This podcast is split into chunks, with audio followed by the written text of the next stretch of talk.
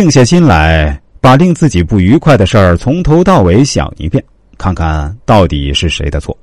如果是别人的错，就大度一些原谅他，也给自己一个不伤心的理由；如果是自己的错，那就应该正视他，并且尽快的改正他。毕竟人无完人，犯错误也是正常的。不要总去想他，要学会改正的同时，尽快忘记他，这样才不会陷入无端的痛苦中。跳出死胡同，让自己心胸开阔，这样我们才能够豁达的对待一切。好的状态需要自己调节，如何才能做到不钻牛角尖儿？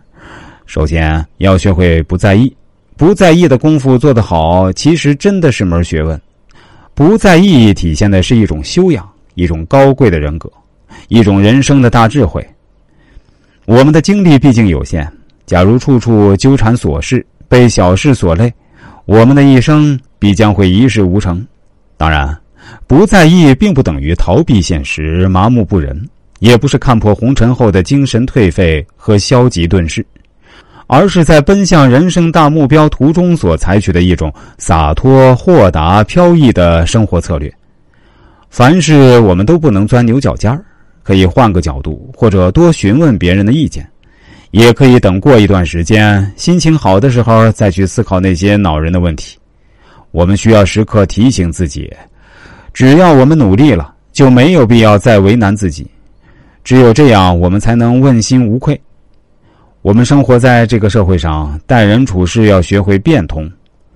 钻牛角尖儿只会害得自己一事无成，得不到结果不说，说不定还会耽误事业。所以。情绪要学会控制，坏情绪要避免。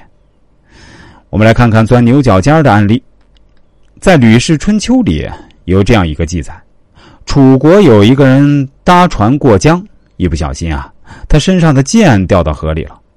同船的人都劝他下水去捞，但他却不慌不忙，从身上拿出一把小刀，在落剑的船上那个位置刻了个记号。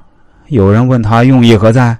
他回答说：“哎，我的剑就从这个地方掉下去的，我做个记号。等会儿啊，船靠岸时，我就从这个记号的地方下水，把剑捞上来。船靠岸后，他就这样去找，结果自然是没有找到。刻舟求剑还是一种刻板的、不知变通的思维方式。环境已经改变了，而我们又怎么还能够在原地保持不动呢？俗话说得好。”变则通，通则久。只要我们学会变通，许多事情都能由坏变好，由不可能变可能。传说很久以前，老鼠钻到牛角尖里去了，它跑不出来，却还拼命的往里钻。牛角对他说：“朋友，请你退出去，你越往里钻，路越狭窄。”老鼠生气的说：“哼，我是百折不回的英雄，只有前进，绝不后退。”牛角又对他说：“可是你走错路了呀！”可老鼠还是坚持自己的意见。他对牛角说：“我一生从来都是钻洞过日子的，怎么会错呢？”